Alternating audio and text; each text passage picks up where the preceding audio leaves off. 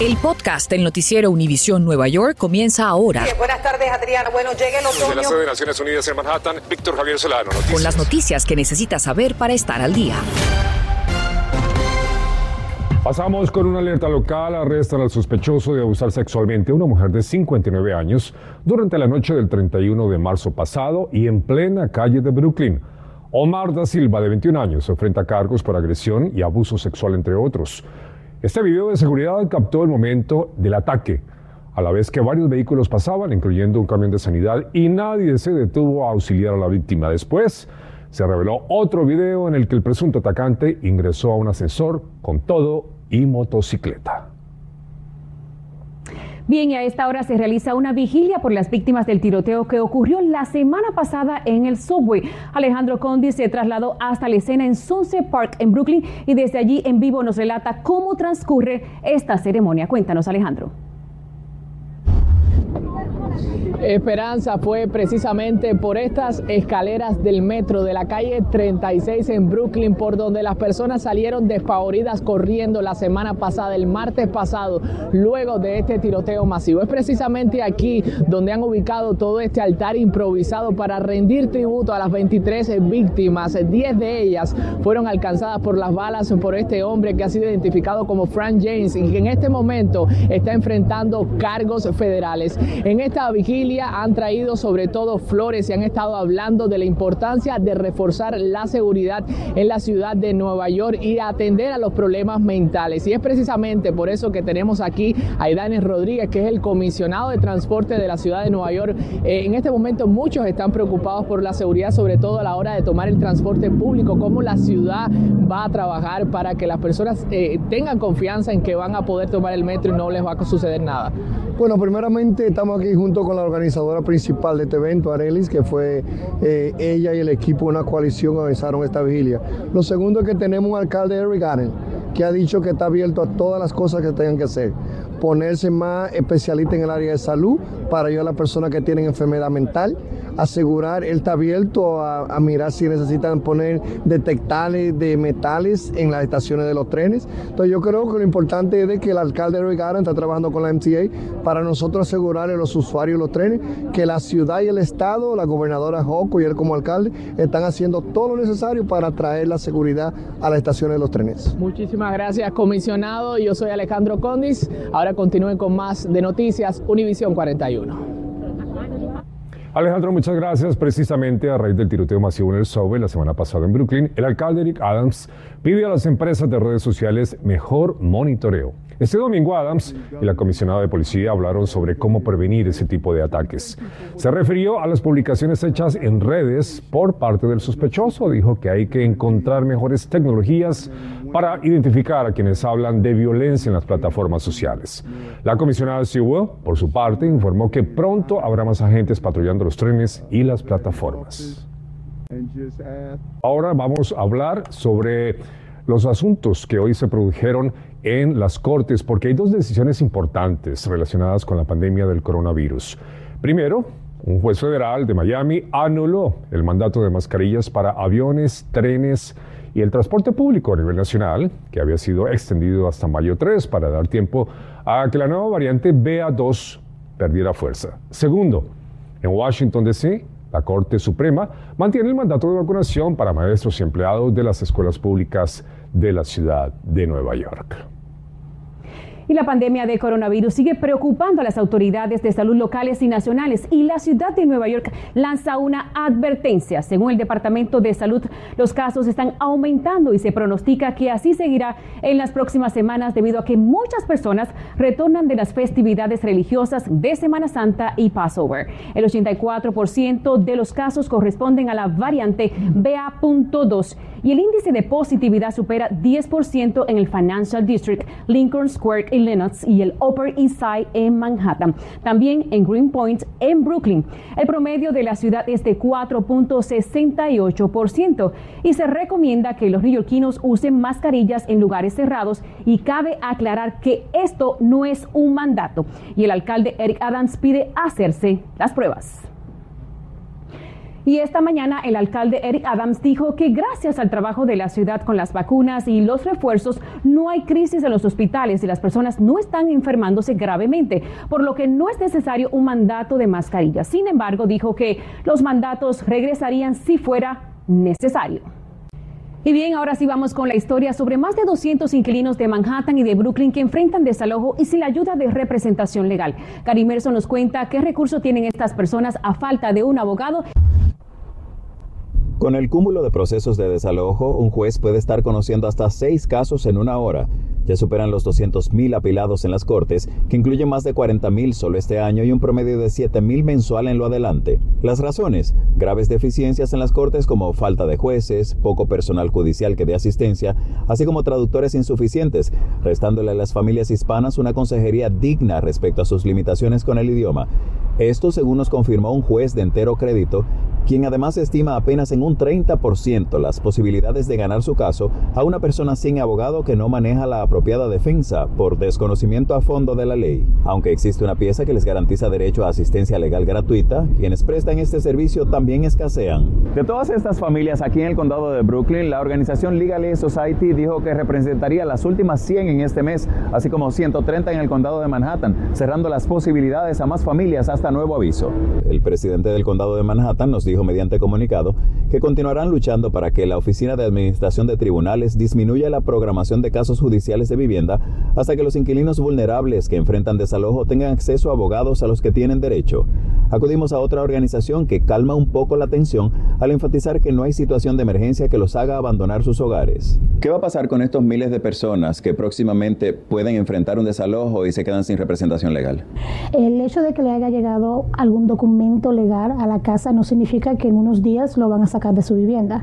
Hay organizaciones como la de nosotros y hay nueve más alrededor de Brooklyn que pueden ayudarlo y darle representación legal. También le pueden dar la oportunidad de someter una respuesta. Eh, le puede decir, juez, yo apliqué para este programa que me va a ayudar a pagar la renta y eso pone en automático una pausa al caso donde no puede continuar. Si no encuentra abogado u organización que lo represente y necesita presentarse solo al tribunal, todavía puede recibir consejería gratuita marcando al 311, el número de la ciudad. En Brooklyn, Gary Merson, Noticias Univisión 41. Gracias a Gary. Entre tanto, el alcalde Eric Adams y el exalcalde Michael Bloomberg anuncian un programa de verano en apoyo a las escuelas públicas charter. Pues ahí está, la iniciativa con fondos de 50 millones de dólares beneficiará a cerca de 25 mil estudiantes de kinder al octavo grado que se hayan atrasado académicamente por la pandemia.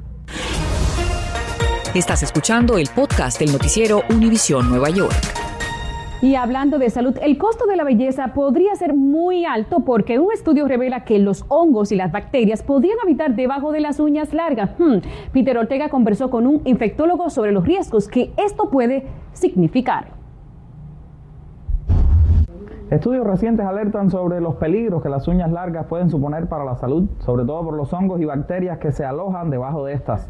Nos desplazamos hasta un salón aquí en Washington Heights para conversar con su dueña y también con clientes.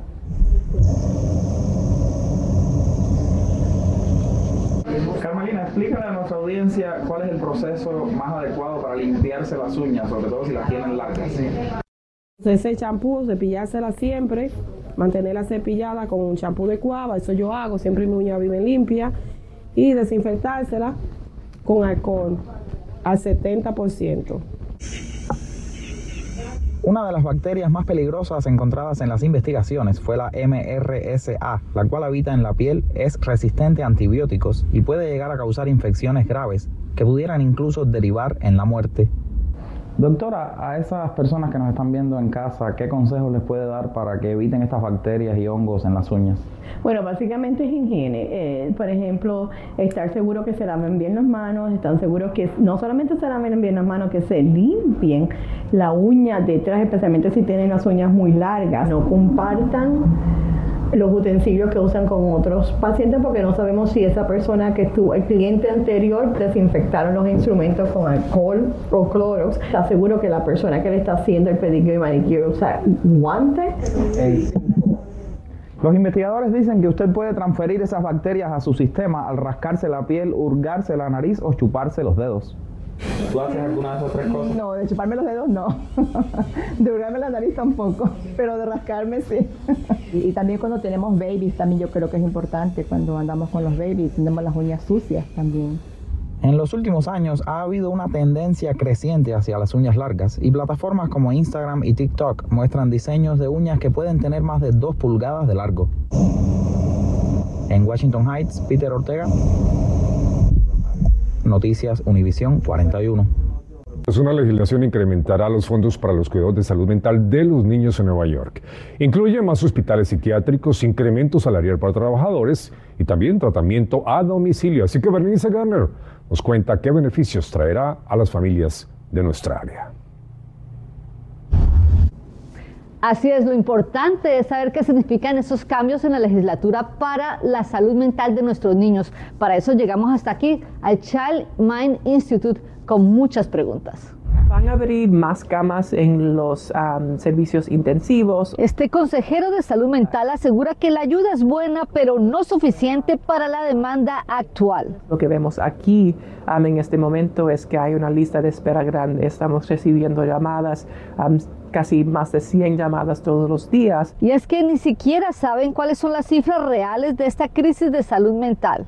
Antes de la pandemia sabíamos que uno en cinco niños va a tener trastorno de salud mental o de aprendizaje en su vida, pero estamos viendo que hay mucho más. Lo otro importante, sobre todo como madres latinas, es reconocer de que los problemas mentales existen y que nuestros hijos podrían tenerlos.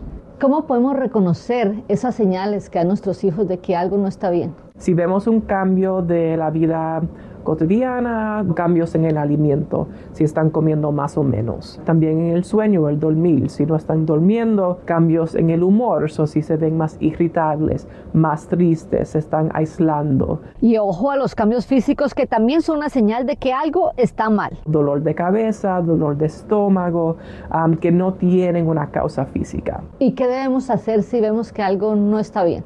Primeramente pienso que los padres deben hablar con sus niños. Eso es el primer paso. También sí, hablar con la escuela, contactar la escuela, a ver, ok, ustedes están viendo esto también o es algo que solamente está pasando en casa. y sí, si esto sigue, como dije, como con unas semanas, hablar con el pediatra para ver otro profesional en esta área.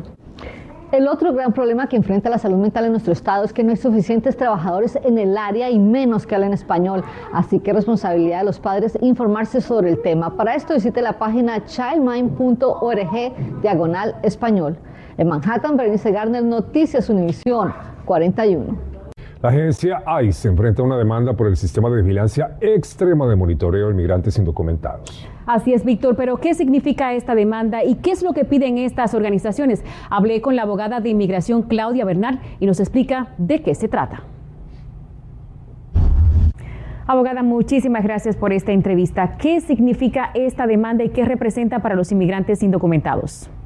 Esta demanda ha sido generada por el uso de ah, lo que ahora se conocen como alternativas a la detención por parte de ICE. Como parte del programa de alternativas a la detención, primero ICE inició con el uso de esos brazaletes que los inmigrantes tenían que utilizar en el tobillo y que ciertamente causaban muchísimo eh, molestar eh, físico y también emocional. Este programa ahora ha sido, eh, digamos, evolucionado y ahora el monitoreo se hace a través de teléfonos celulares y de una aplicación que se instala en estos teléfonos celulares que hace pues que eh, ICE esté en constante conocimiento de la ubicación donde está la persona y la actividad que está realizando, seguramente debido al algoritmo que ellos utilizan. La demanda que se ha eh, presentado recientemente es justamente buscando que ICE sea transparente y que y que revele, ¿no? Y que diga qué tipo de data están recibiendo o están tratando de colectar de parte de los inmigrantes y cómo es que esta data va a ser utilizada por el gobierno